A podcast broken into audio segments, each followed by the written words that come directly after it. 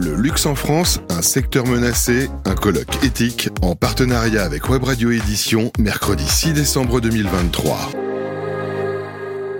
Où se cache le luxe euh, Première table ronde de cette euh, conférence colloque euh, éthique en, partenariat bien sûr avec Web Radio Édition, Radio Patrimoine, Radio Territoria.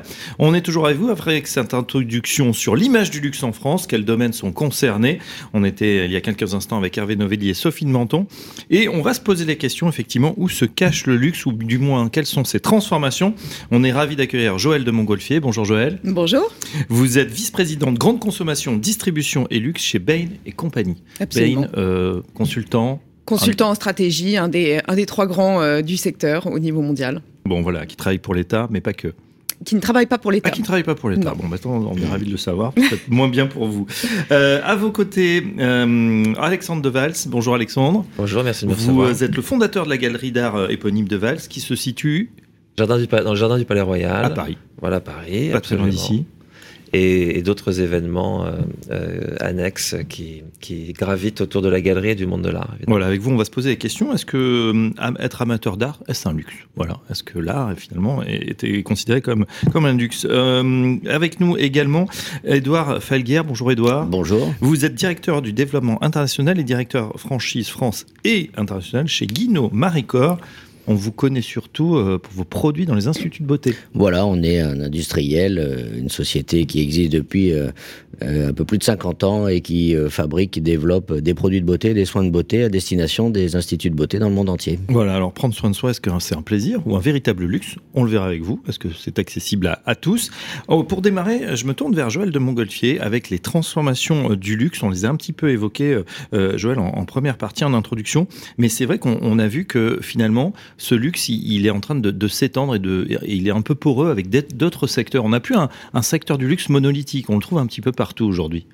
Alors, la définition du luxe qui est couramment employée en France, euh, c'est celle qui correspond un peu à, à l'état du tissu industriel euh, local et donc qui était très axée autour des produits de luxe. Oui. Euh, et en fait, quand nous, on analyse le secteur et qu'on se pose la question de qu'est-ce qu'est le luxe, on regarde euh, les dépenses de luxe. C'est-à-dire, on est, on, voilà, on est un client qui a un petit peu d'argent, qui a envie de se faire plaisir.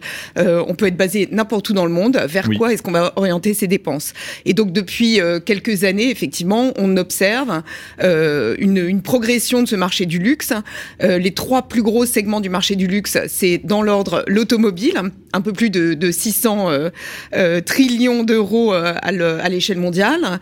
Vous avez ensuite effectivement les produits de luxe, qui incluent la définition classique, maroquinerie, mode, bijouterie, horlogerie, etc. Et derrière, vous avez l'hôtellerie de luxe. Et avec ces trois segments-là, vous avez 80% des dépenses de luxe dans le monde. Euh, mais ça inclut aussi les produits d'art. Bon, évidemment, c'est un- Oui. un segment qui est beaucoup plus petit euh, à l'échelle mondiale, euh, mais on va inclure aussi les d'autres d'autres euh, euh, marchés qui ont été cités dans l'introduction, euh, type euh, les croisières, euh, euh, la restauration fine, etc. Voilà. Donc effectivement, c'est un marché qui est euh, poreux. Le- L'écosystème concurrentiel évolue. Euh, on a de plus en plus euh, de fabricants de produits de luxe qui se posent la question d'entrer effectivement dans une dimension qui est plus expérientielle, qui est plus liée au service. Et à contrario, vous avez d'autres acteurs de la chaîne qui commencent à regarder euh, euh, s'ils peuvent pas produire ce qu'on appelle des produits dérivés. Voilà. Oui, alors on a eu un, un exemple de produit dérivé, c'était les, les lunettes, effectivement, où maintenant on peut s'acheter des lunettes de marque. Bon, c'est à peu près les mêmes et la même fabrication, sauf qu'elles sont griffées.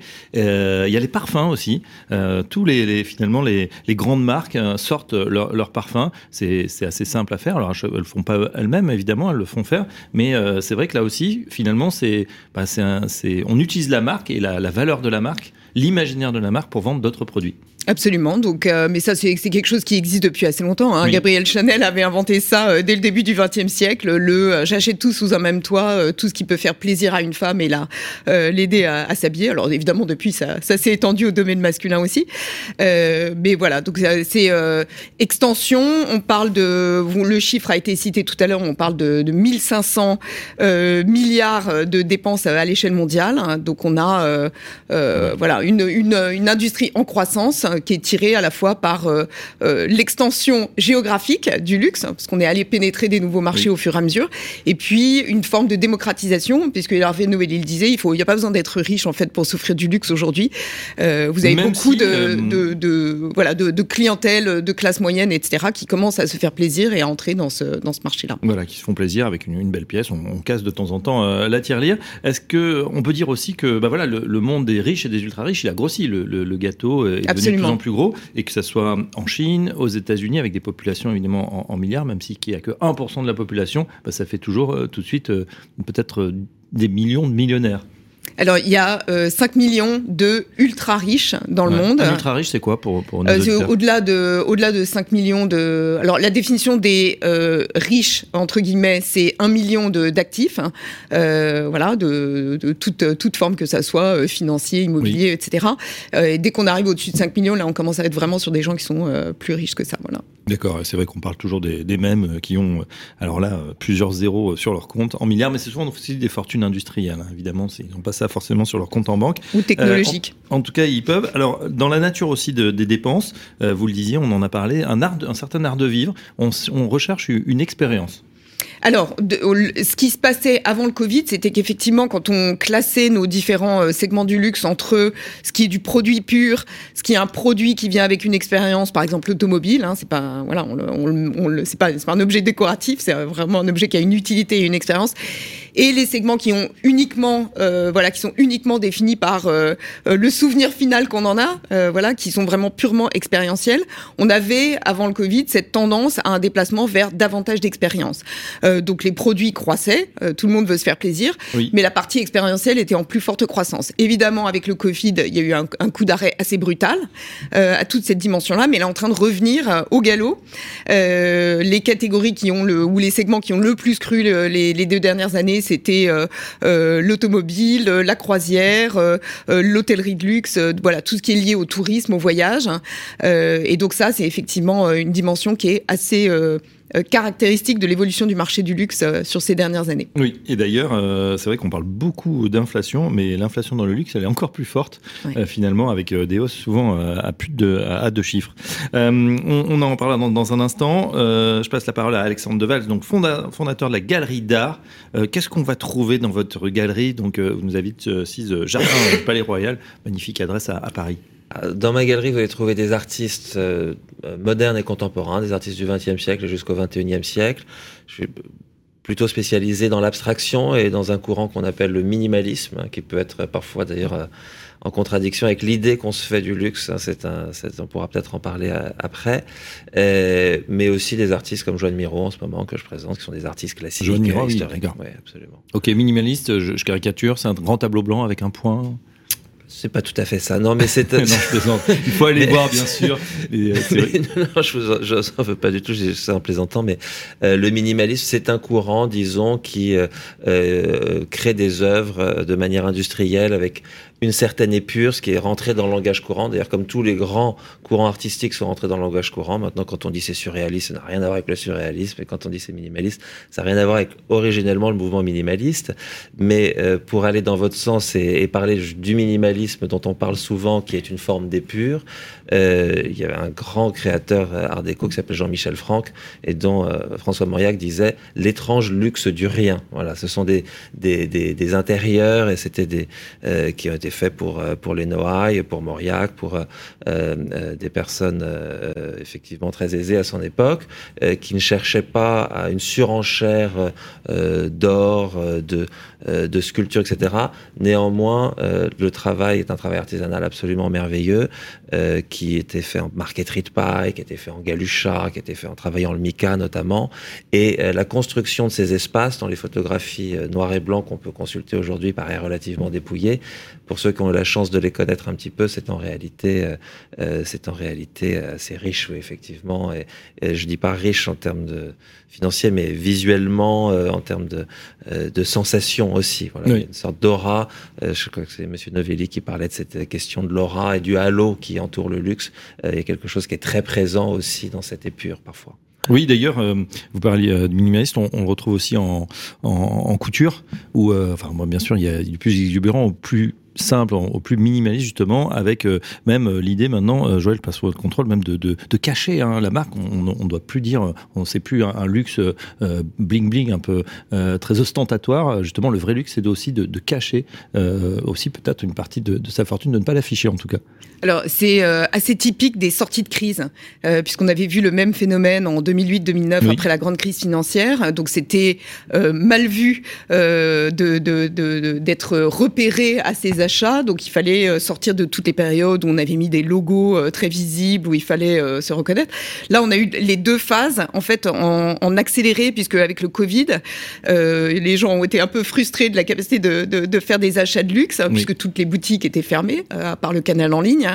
et puis, bah, quand les gens sont revenus au travail, ils étaient en, en conférence vidéo, et donc il fallait qu'on puisse repérer assez vite. Donc il y avait beaucoup de logos. Et là, on est sorti de cette phase-là pour rentrer effectivement dans ce qu'on appelle, dans ce qu'on appelle pardon, le luxe euh, discret, le luxe euh, en anglais quiet luxury, euh, qui se caractérise en fait par un œil extrêmement discernant oui. Euh, les gens c'est doivent. Des codes, en fait, c'est des codes. C'est un code d'initié entre guillemets. Voilà. Euh, vous avez les Illuminati du luxe hein, qui peuvent reconnaître euh, un produit à sa coupe, à sa fabrication. Euh, il doit surtout pas être logoté et on doit juste voir que c'est des matériaux exceptionnels, euh, une coupe très soignée, du travail artisanal de première qualité, etc. Je reviens euh, à, vous avec euh, justement euh, la galerie d'art. Est-ce, qu'on, est-ce que justement c'est réservé à, une élite au niveau financier ou finalement ça peut être accessible? Ça peut être tout à fait accessible. Je, d'ailleurs, moi, je, voyais l'intitulé le, luxe en France. Je ne vais pas faire le bolchevique de service, je suis assez loin, mais le, la, France est aussi un luxe par certains aspects. Je suis, jardin du Palais Royal est est un, luxe absolument gratuit, par exemple.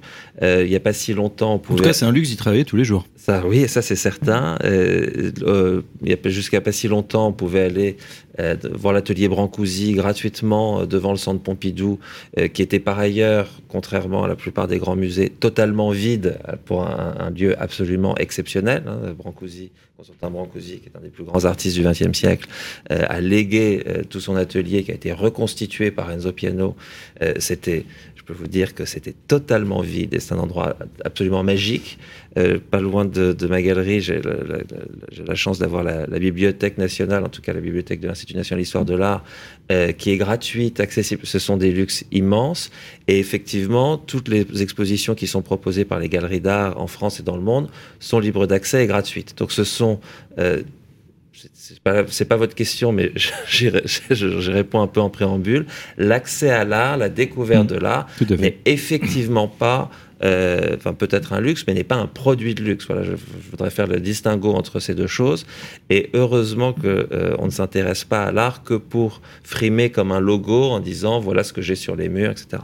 Mmh. Euh, pour vous répondre ensuite, moi j'ai été surpris par l'accessibilité des prix des œuvres d'art. Alors le marché a évolué depuis, euh, ça fait quasiment 20 ans que je travaille dans le monde de l'art, dans le marché de l'art, les choses ont beaucoup évolué. pour vous donner une petite idée de cette trajectoire, au début du XXe siècle, quand Hemingway va voir Gertrude Stein, qui a des Picasso plein les murs, elle lui dit, écoute, il faut choisir entre s'acheter des vêtements et acheter des tableaux. Parce qu'il faut être très riche pour faire les deux, mais il faut, il faut choisir entre l'un et l'autre. Donc à l'époque, euh, acheter un tableau de Picasso, c'était sans doute euh, mm. l'équivalent de, de, se faire un costume ou de s'acheter une toilette. Quoi. Euh, Aujourd'hui, c'est un peu différent, effectivement. Il y a beaucoup de choses qui restent très accessibles, y compris très grands artistes, y compris parfois des, des éditions mais qui sont des œuvres originales ou qui sont des œuvres en tout cas signées par les artistes. Je crois que c'est un très bon moyen d'accéder à l'art, euh, de faire rentrer l'art chez soi. Euh, on a toujours la possibilité, et ça c'est un luxe merveilleux, de découvrir les plus belles expositions euh, dans les musées, dans les galeries. Mais en tout cas, on peut, on peut effectivement, on peut effectivement accéder à ça. je garde une phrase de Pierre Cornette de Saint-Cyr, regretté, qui nous a quittés il y a peu de temps, qui disait toujours, et ça a été un mantra, il faut acheter au-dessus de ses moyens. Alors ça, c'est une autre vérité. il faut acheter au-dessus de ses moyens. Je l'ai je me suis tout de suite appliqué, mais je l'ai compris encore un peu tardivement. Il faut acheter au-dessus de ses moyens. C'est une forme de d'engagement vis-à-vis de l'œuvre d'art. et c'est aussi, pour reprendre la phrase de Godard qui disait la télévision, avec la télévision, on regarde en bas. Quand on regarde, on est au cinéma, on regarde en haut. L'œuvre d'art, il faut la regarder d'en dessous. Voilà, à mon avis.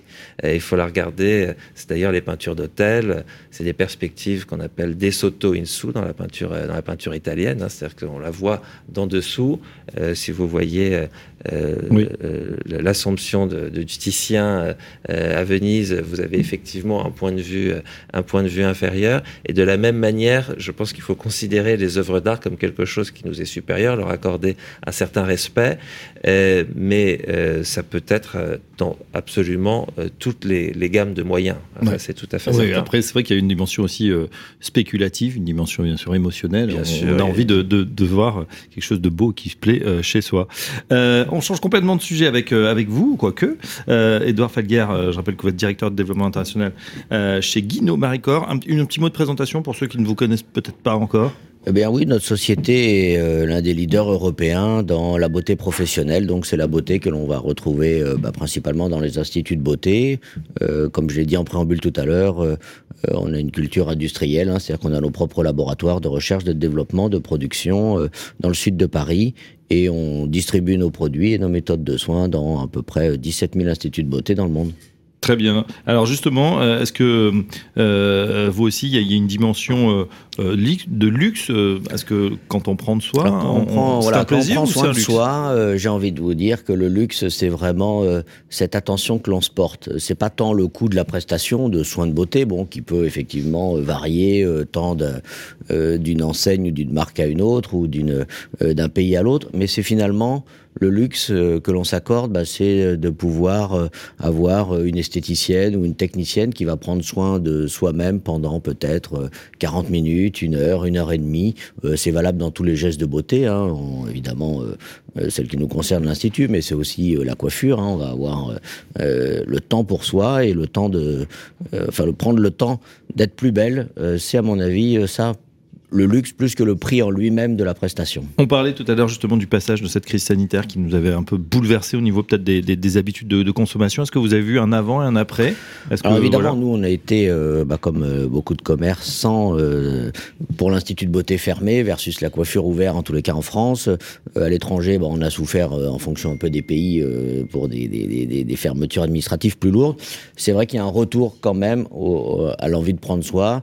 Euh, l'envie de prendre soin de soi, pardon, à l'image. Hein, c'est vrai que à partir du moment où on va pouvoir avoir une promesse de résultat, euh, je parle pour nous, en résultat de beauté, de soins de beauté, comme la coiffure, il y a une appétence naturelle principalement des femmes pour ce qui concerne effectivement euh, la, beauté en institut, de, de, pouvoir voilà avoir une belle image et d'avoir des résultats visibles dans un soin de beauté euh, c'est aussi ça euh, finalement euh, une forme de luxe. D'accord, donc il y a une, une accélération, vous diriez après, ou est-ce que vous êtes revenu aux chiffres d'avant ah bah, On est revenu aux chiffres d'avant, oui, au courant d'année. Donc là, on fait mieux, hein, ce qui n'est pas évident dans tous les secteurs parce que si on regarde, voilà, la fréquentation effectivement a un peu changé. Peut-être euh, on y va un petit peu moins, mais pour des choses plus chères aussi.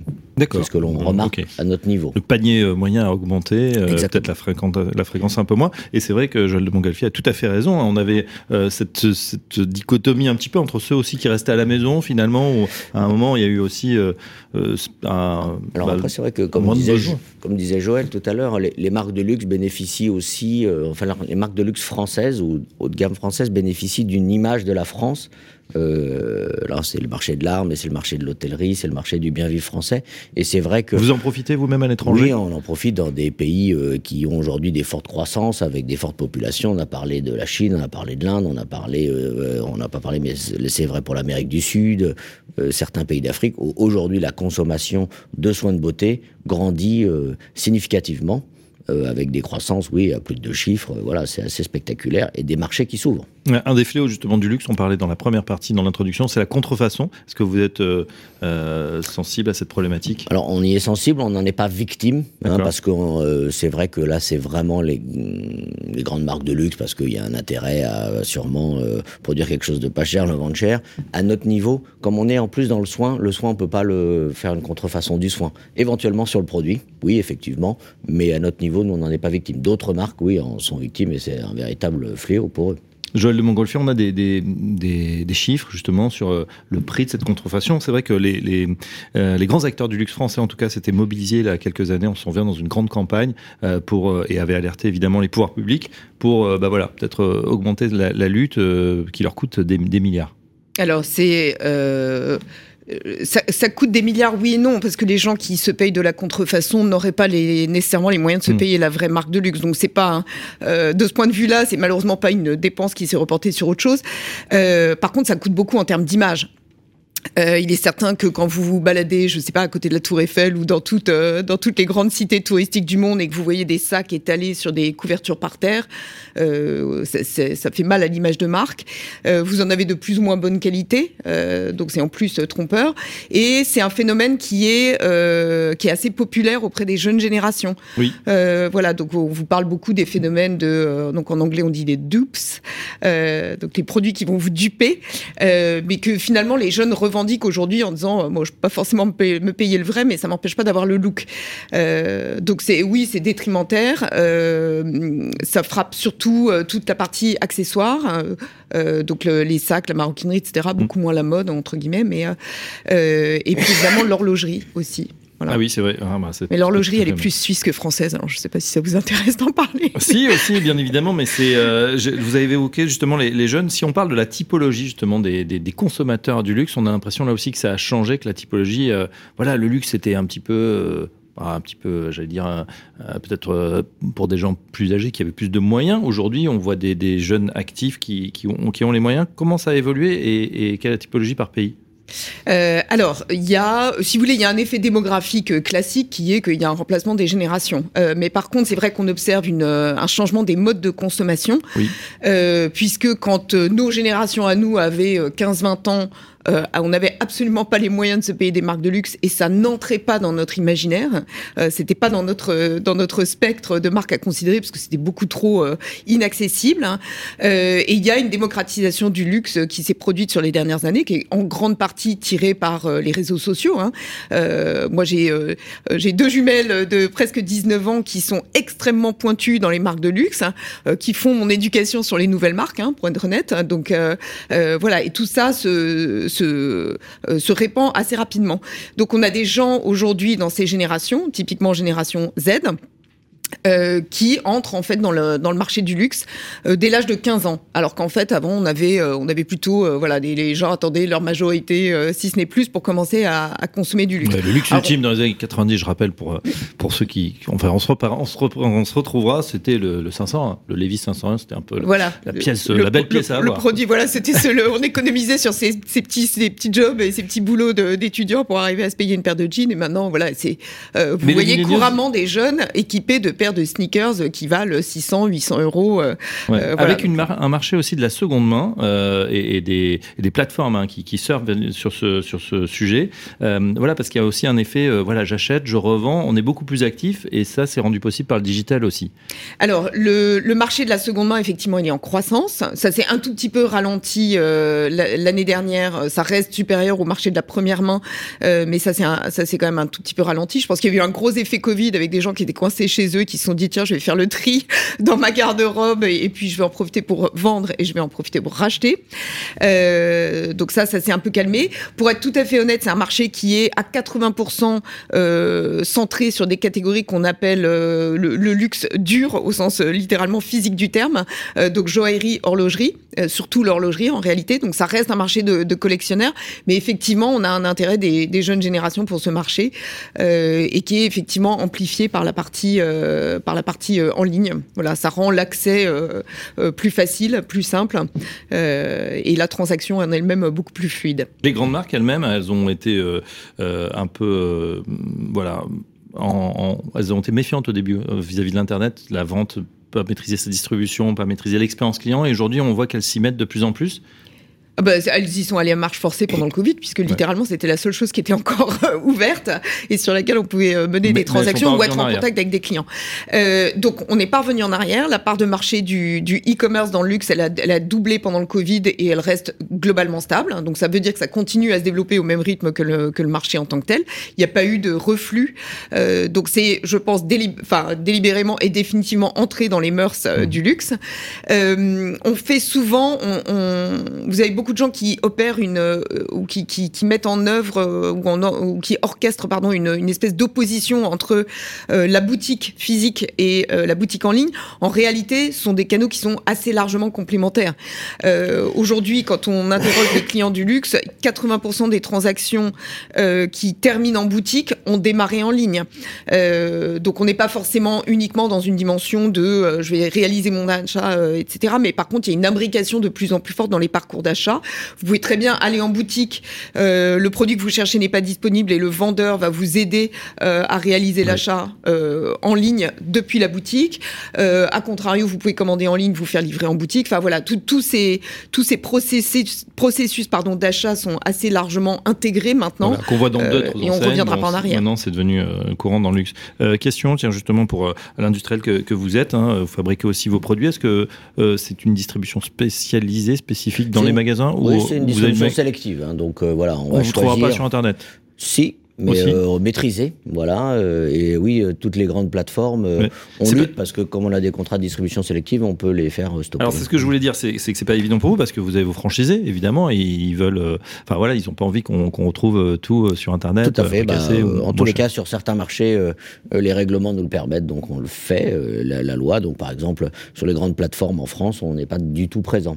Mm. Et alors, par exemple, sur les marchés anglo-saxons, on doit trouver des deals pour éviter justement cette concurrence, somme toute déloyale. Mais c'est ce qui veut dire que dans nos distributeurs, on aurait aussi quelqu'un qui va euh, vendre à ces plateformes, parce qu'il y a bien un sourcing quelque part. Et comme c'est pas nous, euh, voilà, donc charge à nous de tracer. Euh, donc vous le tracez, vous arrivez à, regarder. On fait un peu la police, mais comme tout le monde, hein, tout le monde fait un peu la police, parce que la facilité d'Internet, c'est le prix. Donc le prix, ça dégrade la marge, ça dégrade les moyens pour une société demain de continuer à développer euh, sa recherche, son développement, euh, son packaging, etc. Donc euh, voilà. Alors moi, je, on est sur Internet, on vend au même prix que dans nos magasins, on, réglemente en tous les cas le, parcours client sur Internet maintenant, même si comme disait Joël très bien, ce parcours client entre le online, le offline et le magasin physique, aujourd'hui, il est complètement intégré, imbriqué. les applis permettent de prendre rendez-vous. Euh, les applis permettent de réserver un produit, d'aller le chercher en magasin. Donc euh, voilà, et ça, toutes les marques aujourd'hui doivent le maîtriser.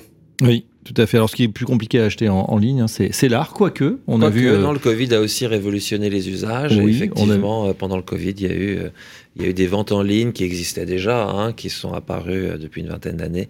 Euh, euh, enfin, l'accès aux ventes en ligne s'est développé depuis une vingtaine d'années. Les ventes en ligne existaient déjà, elles sont énormément développées et l'accès euh, à ces ventes en ligne a été multiplié par le, par le Covid, ça c'est certain. Ouais. Et puis on a vu, alors ça vous concerne peut-être un peu moins, mais tout ce qui est bah, des, des, tokens, des NFT, tout ce qui est bah, art digital finalement, qui a atteint des, a atteint des sommes assez extraordinaires pour, pour certaines pour certaines choses. Et puis bon, là, on en est un petit peu revenu. Je crois que la, bulle a, un bah, peu explosé. comment vous avez comment vous avez regardé ça Vous qui êtes dans une boutique avec des vrais artistes que vous connaissez, qui, qui créent des œuvres que vous pouvez... Euh, oui, et puis avec des œuvres. Je veux dire, moi, le, je, crois que pendant le Covid, euh, on s'est rendu compte euh, de ce qu'était la matérialité d'une œuvre d'art, parce qu'on pouvait voir des œuvres sur nos écrans, sur Instagram toute la journée.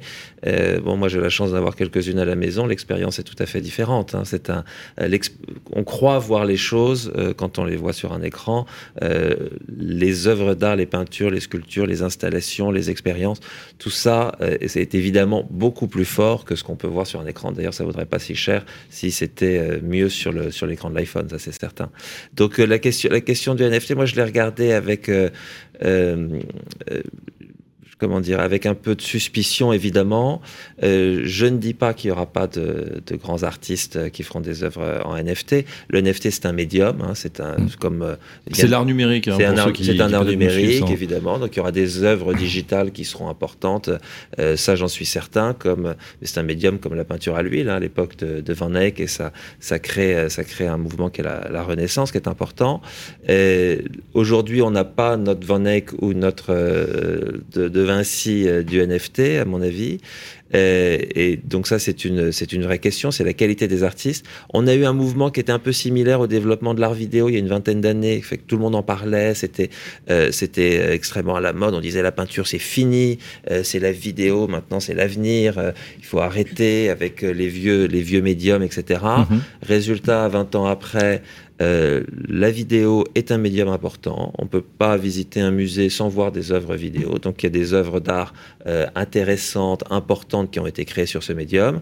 Euh, et c'est assez incontournable. En revanche, le marché de la vidéo est, est, au point mort. Et le marché notamment euh, enfin, le premier marché existe évidemment, mais le second marché est un marché très difficile parce que vous avez aussi des modes de présentation qui sont assez différents.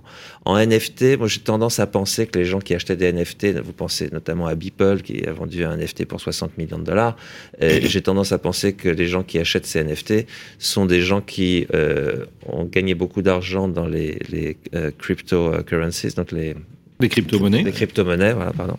Et, et qui s'achètent euh, une publicité euh, pour leur monnaie et pour l'utilisation de cette monnaie. Euh, début des années 90, une société japonaise avait acheté les, les, les, tournesols de Van Gogh pour un prix de 270 millions de francs, je crois, à l'époque. C'était tellement exorbitant qu'on en a parlé dans le monde entier. C'est-à-dire que quand vous faites un record de ce type-là, mm. vous offrez une campagne de presse, une campagne de communication euh, euh, qui est tellement importante que si vous deviez vous la payer, ça vous coûterait le prix de l'œuvre que vous avez achetée, quoi, grosso modo. C'est-à-dire que quand, quand, vous achetez 60 millions de dollars une œuvre en NFT, on en parle euh, en couverture du New York Times, euh, des journaux, à la télé, partout dans le monde, en Inde, en, partout en Europe, aux États-Unis. Cette couverture presse, elle vaut sans doute 60 millions euh, ou plus, y compris pour des gens, et surtout pour des gens qui ont des intérêts dans des crypto-monnaies et dans l'usage qui peut en être fait. Donc moi, j'ai considéré qu'ils s'achetaient un coup de pub en faisant ça, parce que c'était totalement euh, décorrélé de toute réalité. Et le marché, bon, bah, c'est une offre, une demande quand on fait des, estimations pour des œuvres, on s'appuie pas sur un seul prix, on s'appuie sur une moyenne, euh, sur différentes opérations qui ont mm. été, euh, qui sont publiques ou privées, mais dont on a connaissance. Et donc, euh, ce, ce, ce, record ne fait pas un marché. Aujourd'hui, effectivement, on en est très loin. Ça, vous avez raison. c'est intéressant ce que vous dites parce que c'est vrai que le, une valeur comme ça exceptionnelle, un prix exceptionnel, on pense aux, joueurs de foot maintenant hein, qui, qui, sont achetés. bah voilà, le transfert de Neymar, 150, 180 millions d'euros, ça fait ça fait le tour de la planète finalement. Oui, euh, quelle que soit la, valeur intrinsèque du joueur, et peut-être c'est vrai que les retombées sont encore plus fortes. Euh, le marché de l'art, donc du coup, euh, aujourd'hui, les, parce qu'il y a une dimension spéculative. C'est vrai qu'on parle souvent, en tout cas dans les médias, on va pas parler peut-être du dernier artiste minimaliste à la mode, je, le regrette, mais c'est comme ça. On va justement parler de ces grandes transactions, des ventes aux enchères très spectaculaires, et effectivement que se partagent peut-être une poignée de millionnaires, voire milliardaires. oui, milliardaires en l'occurrence, mais c'est moi, je fais le distinguo entre les prix très importants et entre la notion spéculative. Voilà, donc, vous avez euh, effectivement, enfin, c'est, ça a toujours existé, c'est très visible en ce moment, euh, des très jeunes artistes qui font des prix euh, très importants. Hein, des artistes qui ont 25 ans, qui se vendent un million de dollars. Enfin, ça, c'est, c'est, pas un service rendu à l'artiste en général. Hein, ça, c'est certain, parce que la, la carrière. Pourquoi, Pourquoi? Parce que la carrière d'un artiste, c'est une carrière au long cours. C'est-à-dire que euh, c'est, un marathon. C'est pas une, c'est pas une course de vitesse. Euh, pas seulement pour euh, la vie de l'artiste, puisque euh, un artiste s'inscrit dans une histoire de l'art euh, qui, qui, qui s'inscrit sur des centaines ou sur des milliers d'années. Donc quand vous êtes, vous avez un moment très fort ensuite, il faut pouvoir, il faut pouvoir le, le, le poursuivre, hein, persévérer, parce que si votre travail est aussi intéressant, mais que votre cote baisse, et que les gens qui vous ont acheté à un million de dollars ne vous suivent pas nécessairement, et, donc ne vous accompagnent ah, pas. Vous savez ce qu'on dit On dit quand vous achetez un tableau 1000 euros c'est que vous l'aimez. Quand vous achetez un tableau un million, c'est que les autres l'aiment. Donc vous avez cette, cette dimension de euh, de monstration, quoi, voilà, de, de, de, de, de frime ensuite, d'image. Euh, voilà, c'est une dimension qui existe, et ça, c'est la dimension spéculative pure dont vous parlez, qui existe, euh, qui est, je pense, euh, assumée par la plupart de ces acteurs. Euh, il y a aussi des victimes collatérales qui, à force d'entendre parler de ces artistes spéculatifs, euh, pensent qu'ils euh, sont à la hauteur euh, euh, d'autres artistes plus importants et qui sont donc des victimes collatérales qui qui, achètent en queue de comète. Euh, mais ça sont des choses qui ne durent pas. Moi, je m'inscris en général sur un temps plus long. c'est vrai que je m'inscris.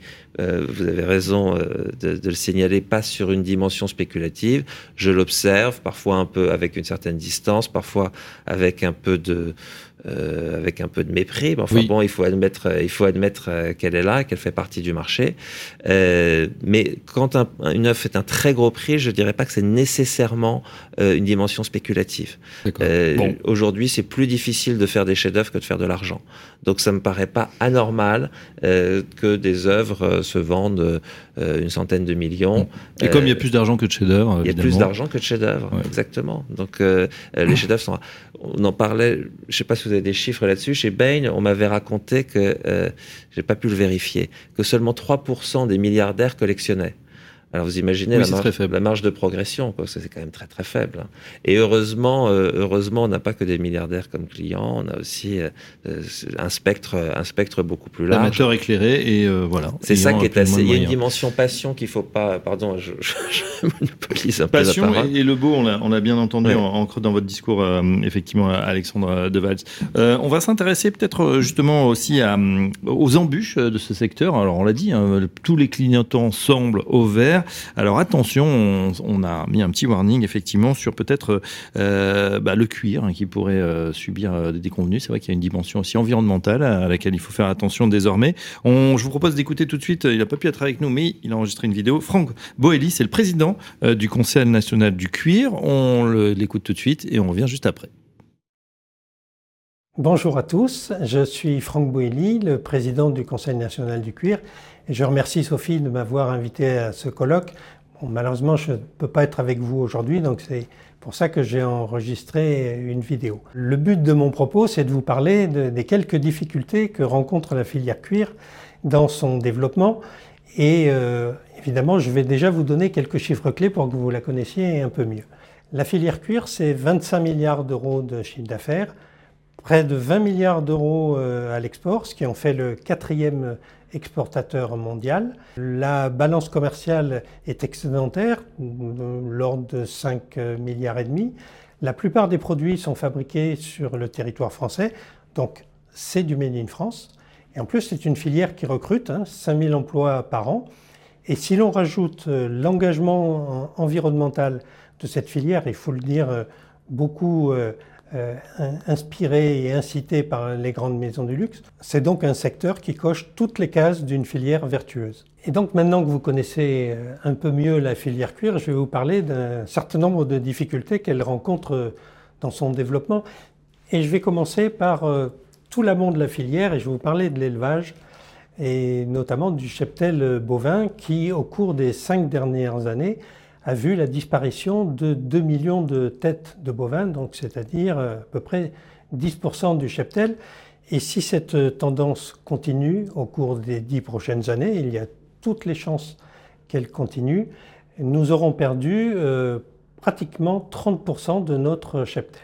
Alors pourquoi est-ce que je vous parle de l'élevage et du cheptel bovin? Ben, C'est tout simplement parce que euh, si ces prévisions se confirment, euh, ben, nous aurons perdu une partie de notre souveraineté alimentaire, puisque nous serons obligés euh, d'importer de la viande. Alors, et de façon corollaire, nous serons également obligés d'importer des peaux, puisque contrairement à ce que certains prétendent, on élève les animaux uniquement pour leur viande, voire pour leur lait, mais en tout cas euh, jamais pour leur peau. Et donc dans ce contexte, en fait, je m'interroge euh, sur euh, la pertinence de l'intervention de la Cour des comptes qui euh, a publiquement demandé la diminution du cheptel avec un objectif, la diminution des émissions de CO2.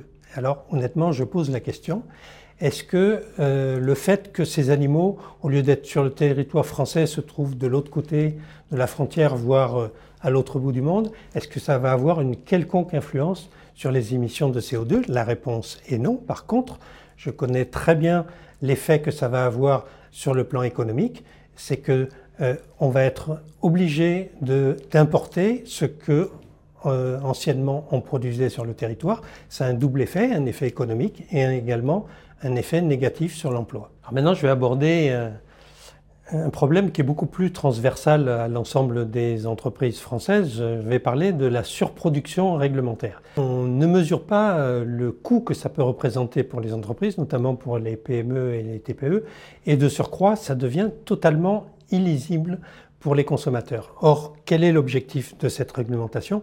Protéger les consommateurs. Et je vais prendre deux exemples l'obligation d'affichage environnemental proposée par la loi AGEC, quand je dis proposée, c'est plutôt imposé, et euh, l'affichage social, encore pire, proposé par euh, la loi climat et résilience. Honnêtement, je mets au défi le consommateur d'arriver à comprendre quel est l'impact environnemental et l'impact social d'un produit uniquement en lisant une étiquette sur un vêtement ou une paire de chaussures. Je voudrais bien évoquer aussi euh, le PEF européen qui travaille sur l'empreinte, euh, sur l'évaluation de l'empreinte environnementale euh, des produits, qui de façon, je dirais, quasiment dogmatique, a choisi de déclasser tous les produits fabriqués avec des matières d'origine animale, alors que ces mêmes matières sont biosourcées, d'origine naturelle, biodégradables, voire compostables, et qu'en plus elles permettent de fabriquer des produits de grande qualité que vous connaissez tous.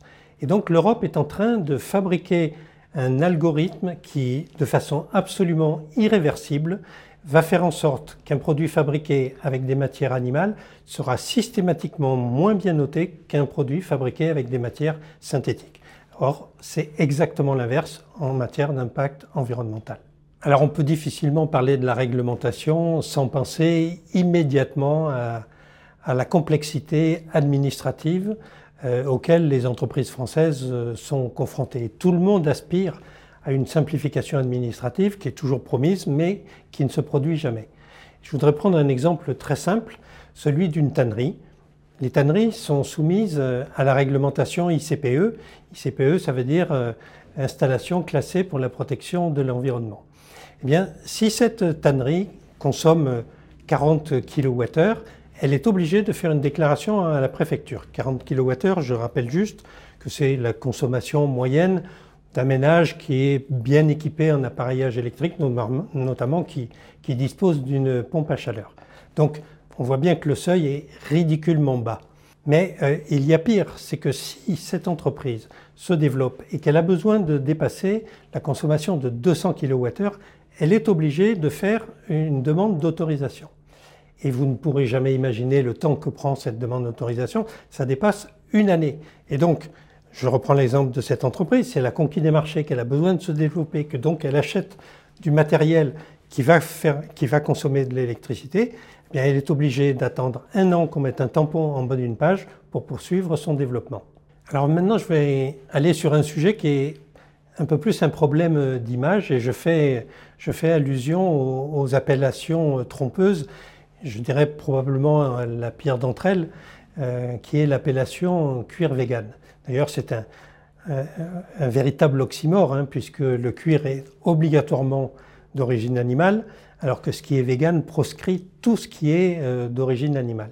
Mais en fait, on se rend compte que c'est un, artifice marketing qui permet de tromper le consommateur, puisque euh, par, je dirais, le miracle de la communication, on est arrivé à faire croire que vegan est quasiment synonyme de respectueux de l'environnement, alors qu'il y a quelques années, euh, pour ces produits-là, en fait, on disait qu'ils étaient fabriqués en matière synthétique, voire en plastique, et c'est la réalité.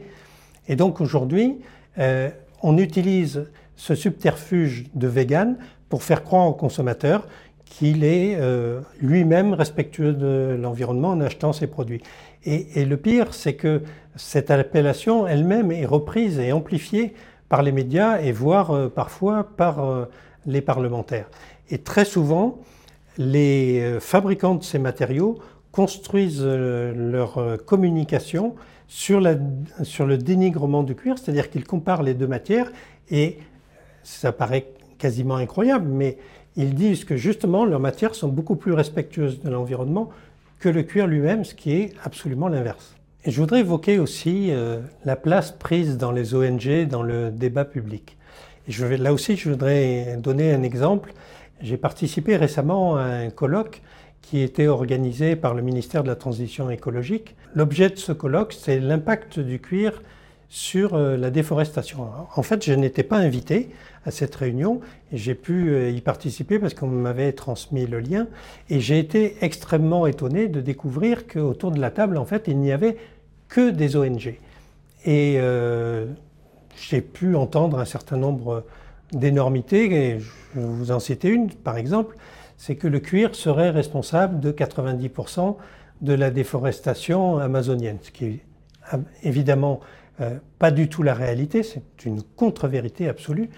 Euh, le problème, c'est que quand vous n'avez aucun professionnel du cuir pour pouvoir démonter cette allégation, eh bien, les pouvoirs publics se nourrissent de ce type d'informations et du coup, les réglementations qu'elles mettent en œuvre ne sont pas du tout euh, adaptées à la réalité. Et donc, pour terminer, je voudrais juste rappeler que la filière Modélux dans son ensemble, c'est-à-dire plus largement que la filière cuir elle-même, réalise 150 milliards d'euros de chiffre d'affaires, donc plus que l'aéronautique et l'automobile réunis, ce qui est quand même très impressionnant. Hein. Cette filière est, un, des piliers économiques euh, français.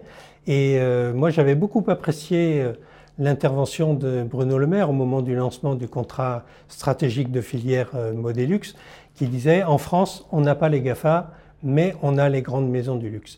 Et je pense qu'effectivement, au lieu de dénigrer euh, ce qui est, euh, je dirais, un travers euh, franco-français, de dénigrer la réussite de ces fleurons internationaux, on devrait au contraire se réjouir d'être numéro un mondial dans ce secteur.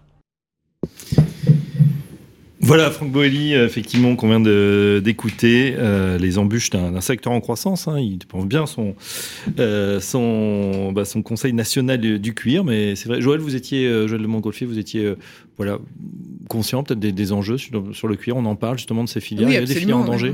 enfin, on travaille dans le luxe. Les acteurs du luxe se posent la question de, de l'accès euh, l'approvisionnement, exactement à la ressource. Euh, et donc les enjeux qu'il décrit sont, sont absolument exacts. On n'élève pas euh, une grosse partie de, des pots qui sont utilisés en maroquinerie sont des pots de, de, de veau. c'est évidemment un produit qui n'est pas élevé pour la peau, mais qui est élevé pour la viande. Il l'a dit très très justement. Euh, et effectivement, vous avez euh, assez peu de pays consommateurs de veau dans le monde. Vous avez la France, vous avez l'Italie, et puis derrière, ça, ça se ralentit assez vite. Euh, donc la, la, question, c'est est-ce qu'effectivement les enjeux de consommation de viande vont devenir tels qu'on va avoir des réductions, du, des réductions du cheptel, et puis à l'intérieur de ce cheptel, est-ce qu'on aura des techniques d'élevage qui vont permettre de garantir une peau d'assez grande qualité, puisque évidemment l'élevage en extensif, on se soucie assez peu de la peau comme bas produit de, l'élevage. Euh, et nous, ce qu'on cherche, c'est vraiment des peaux de très forte qualité, donc des, méthodes de traitement de l'animal qui soient extrêmement respectueuses de sa peau. Bien évidemment. Il nous reste euh, quelques minutes avant de conclure. Euh, euh, Edouard, je voudrais vous parler la parole, vous passer la parole, Edouard Falguer, justement sur euh, peut-être bah, nous donner un petit peu de, perspective, puisqu'on est en fin d'année. Bon, évidemment, il va y avoir la période des fêtes, mais ensuite sur, sur 2024, comment se porte Guino Maricor Quelles sont les perspectives? Oh, bon, On a des excellentes perspectives parce que l'année va se terminer en croissance significative, plus sur les marchés export, évidemment, par rapport au marché France, mais nous, en termes de chiffre d'affaires, on va être à 27-28% de croissance sur ah l'export. on est dans 75 pays, donc voilà, c'est. Il y a de nouveaux territoires que vous explorez? Nouveaux territoires, oui. On a ouvert en Amérique du Sud, euh, en Europe centrale aussi, euh, et puis euh, l'Afrique. Là, on va concrétiser des choses en Afrique, en Inde, voilà aussi. Hum, hum. D'accord. Il y a des, il y a des. Les tendances, c'est les jeunes, nous aussi. C'est vrai que les. Donc les millennials dont on parlait tout à l'heure. Les voilà. Nous, on enfin là, où il y a une forte valeur ajoutée, donc un, un environnement du luxe, c'est le soin anti-âge, parce que c'est là où les femmes vont être d'accord de dépenser. Et puis euh, il y a une promesse d'anti-âge et, et, les prix montent beaucoup. Et on s'aperçoit que l'anti-âge, où euh, habituellement on avait plus une tendance des femmes à partir de 40-45 ans, et eh bien là aujourd'hui, on a toute une frange de clientèle qui dès 20-25 ans bah, va préparer finalement euh, les signes de l'âge, l'apparition des signes de l'âge. On n'est plus sur la lutte l'anti-âge, mais on est sur la lutte à l'apparition des signes de l'âge. Et ce sont des, jeunes femmes qui ont un pouvoir d'achat important et qui dépensent euh, voilà, des, des, sommes importantes, et que ce soit en France ou à l'étranger. Donc euh, voilà, on surfe aussi, nous, sur cette tendance. Euh, c'est ce qui fait la croissance du chiffre d'affaires à l'export. En France, on est plutôt à, à 6-7%. Vous voyez, donc, Est-ce que, le, justement, on parlait de l'Amérique du Sud, mais d'autres pays, hein, vous êtes présent dans de nombreux pays, l'aspect made in France, c'est important, c'est vendeur à l'étranger Oui, alors dans, dans notre univers, dans la cosmétique, c'est évident. Voilà, hein, l'image de la France dans la cosmétique, on a des, des fleurons, des numéros 1, des numéros 2 mondiaux, donc c'est vrai que ça nous on y surfe et d'ailleurs même la baseline dans nos marques, c'est Paris, c'est voilà. On met Paris, hein, On met Paris, euh, voilà. Bon, nous ça tombe bien, on est à Paris, mais je veux dire, voilà, c'est vrai que euh, la Paris, la France, euh, des fois il y a certaines marques, voilà, je, le dis parce qu'il y a certaines marques qui mettent, qui, qui sont pas du tout à Paris, voilà, même peut-être une ah boîte aux lettres, voilà. Qui s'en servent. Bon, voilà, bon, en tous les cas, ça, ça, arrive. même des marques de l'étranger, hein, voilà. non, non, mais c'est vrai. En plus, on peut voir, on peut voir ça complètement inconnu quand on se balade, notamment du côté de l'Asie. On, disait, bon voilà, nos, nos amis chinois qui, qui bien copier, qui n'ont pas trop moins de, enfin des, des, perspectives mouvantes avec la propriété privée, on va dire, et qui mettent une petite ah bah, de Paris alors que la marque est absolument marques, inconnue. Euh, des marques voilà de, de asiatiques, de Chine, pour pas les citer, mais c'est vrai qu'elles mettent Paris, quoi. Vous voyez, c'est un peu étonnant. Alors, elles ont sûrement un petit bureau, mais elles n'ont aucune unité de production, pas de recherche et développement, euh, euh, pas de base scientifique en tous les cas, mais après, ça reste du commerce. Mais euh, elles sont pas dans l'univers du luxe, de fait. Voilà. Voilà, donc en tout cas, tout va bien pour, pour votre groupe et, et l'expansion donc continue. Et on continue de se déployer, tout à fait. Bon, Très bien, belle perspective. Il y a, comment, juste une question, il y, a un salon de la franchise internationale ou c'est le salon de la franchise qu'on connaît? Ah non, le salon de la franchise à Paris, il, est, euh, il, a, il, a, un petit département international, mais par contre, il y en a dans tous les pays. Voilà, avec des, évidemment, il y a des grands pays de franchise, hein, les États-Unis, où il y a des, euh, des, des, univers de, euh, de, de franchise qui sont totalement différents que ceux que l'on peut connaître en Europe, avec des multifranchisés qui parfois ont plus de 1000 magasins. Vous voyez, mmh. donc ils sont aussi forts voilà, que, le, que la chaîne en elle-même. Et des fois, ils ont le même actionnaire. Ça peut poser des problèmes d'ailleurs, parce que les grands fonds, les grands equity américains investissent et dans ces multifranchisés qui vont avoir euh, 1000, 1200 magasins dans, dans 5-6 activités. Et ils sont aussi actionnaires euh, de la tête de réseau. Donc ça peut poser des, des petits soucis. En effet, en tout cas, bon, bah, clignotant au vert donc pour, euh, pour votre groupe euh, Guillaume Maricor, et c'est tant mieux. Euh, Alexandre Deval, vous, pour la, galerie d'art, je ne veux pas vous demander forcément euh, si chiffre d'affaires, quoique, bah, peut-être ça, ça, ça, se passe non, bien. Moi, je vais à la galerie il y a un an, donc c'est encore un peu, un, peu un, peu, tôt. C'est le fruit d'une longue, plus longue expérience. Mais puisque vous parlez effectivement de, de, des chiffres, le marché de l'art mondial, c'est 60 et quelques milliards de dollars. Euh, pour rappel, une journée euh, moyenne à, Wall Street, c'est 123 euh, milliards de dollars. Donc, c'est-à-dire qu'avant le déjeuner, à Wall Street, ils ont déjà manipulé assez d'argent pour le marché de l'art mondial. Donc, c'est un tout. On est dans un, marché qui est assez petit, qui est malgré tout assez visible. je pense qu'il bénéficie aussi d'une aura et d'une visibilité qui va bien au-delà de, de, de, de, ces chiffres-là. mais c'est vrai qu'on est dans un marché qui est assez euh, accessoire par rapport aux, grandes maisons de luxe. Je crois que le marché du luxe, vous me corrigerez, mais c'est plutôt euh, on est en milliers de dollars.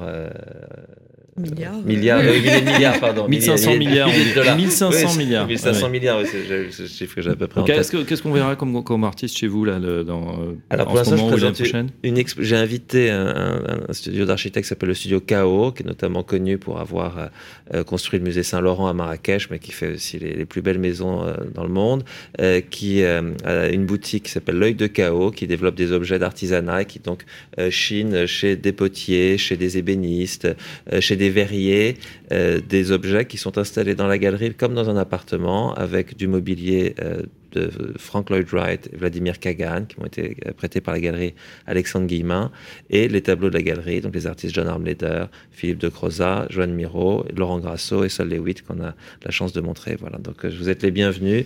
Euh, c'est une galerie vitrine, même si personne n'est là, la galerie est visible de la, de la rue et des jardins et donc vous pouvez y passer à tout moment. Et sinon, nous sommes ouverts du lundi au samedi, vous, du de 11h à 19h. Sans que vous soyez euh, Absolument, c'est toujours, c'est toujours euh, visible, euh, même à si quel ça niveau pas près? Il y a... Galerie de Montpensier, euh, en plein milieu, c'est-à-dire que voilà. c'est tout à fait. Et puis si vous me trouvez pas, c'est l'occasion de faire un, tour dans le jardin. Ce sera jamais un moment de perdu. Ce sera aussi un grand luxe d'avoir fait cette balade. Avec euh, les colonnes de Buren, pas loin. Hein, Exactement, qui est un artiste aussi qui est, proche du mouvement minimaliste. Et donc c'est un artiste qui était proche de, très proche de mes préoccupations. Très décrié à l'époque, hein, quand. Très décrié à l'époque. Oui, ça vous amuse. Il y a eu des manifestations. Il y a une très bien. Plus que ça. D'ailleurs, je pense que si Buren est un artiste aussi connu, c'est un artiste très important. Mais si c'est un artiste aussi connu en France, en tout cas, si vous faites un micro trottoir et vous demandez quel est l'artiste vivant que les gens connaissent, ils connaissaient Soulage. Euh, aujourd'hui, vous citeront, ils connaîtront Buren, euh, et c'est à cause de à cause de cette polémique.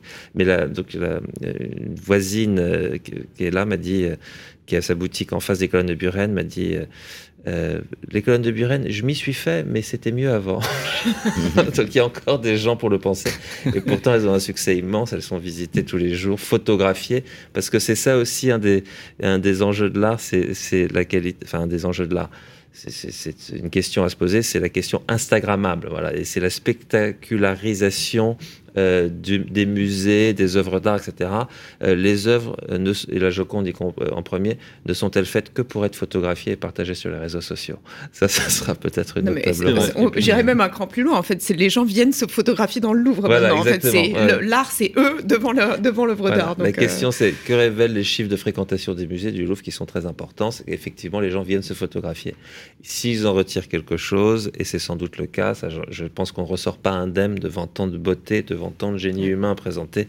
C'est toujours ça, mais, mais c'est vrai qu'il euh, y a une sorte de, de de distance euh, vis-à-vis de l'œuvre qui est faite et qui est la représentation de l'œuvre. et c'est de faire valoir. Et, et pour, euh, pour te passer avec euh, voilà la radio, ces deux derniers jours au Carousel du Louvre, je veux dire, il y a de la queue, c'est assez incroyable, hein, un kilomètre de queue avant l'ouverture à 9h.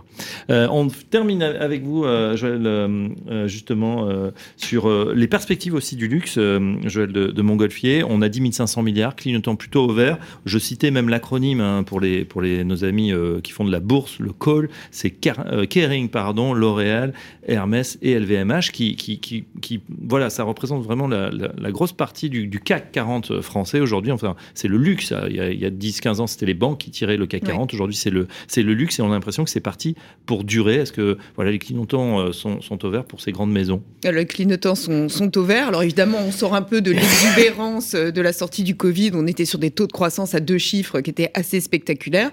Donc on repasse sur quelque chose d'un peu plus euh, normal à l'avenir. Euh, et nous, nos perspectives, c'est que bah, les 1,5 euh, les 1,5 trillions d'euros vont devenir 2,5 à l'horizon 2030, que, que les perspectives sont assez soutenues. Dans, à, l'horizon 2030, on estime que ça peut faire entre 5 et 7 de croissance par an. donc a priori, les indicateurs sont au beau fixe. Euh, on reste sur des marchés qui sont portés par une croissance euh, vraiment soutenue. Euh, évidemment, bon, on n'a pas de boule de cristal, de, on ne sait pas on sait pas prévoir ce qui peut se passer sur le plan macroéconomique ou géopolitique qui pourrait perturber ça.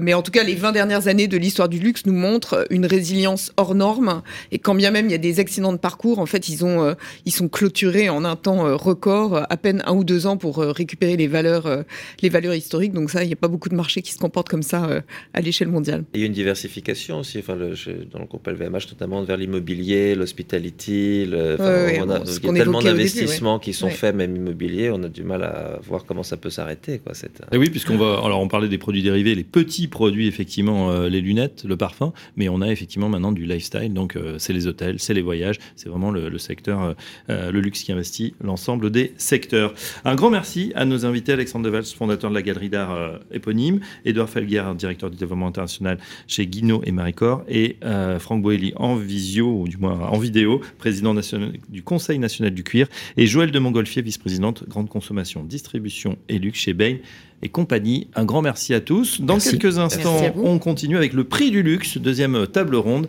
On vous retrouve à tout de suite. Le luxe en France, un secteur menacé, un colloque éthique en partenariat avec Web Radio Édition, mercredi 6 décembre 2023.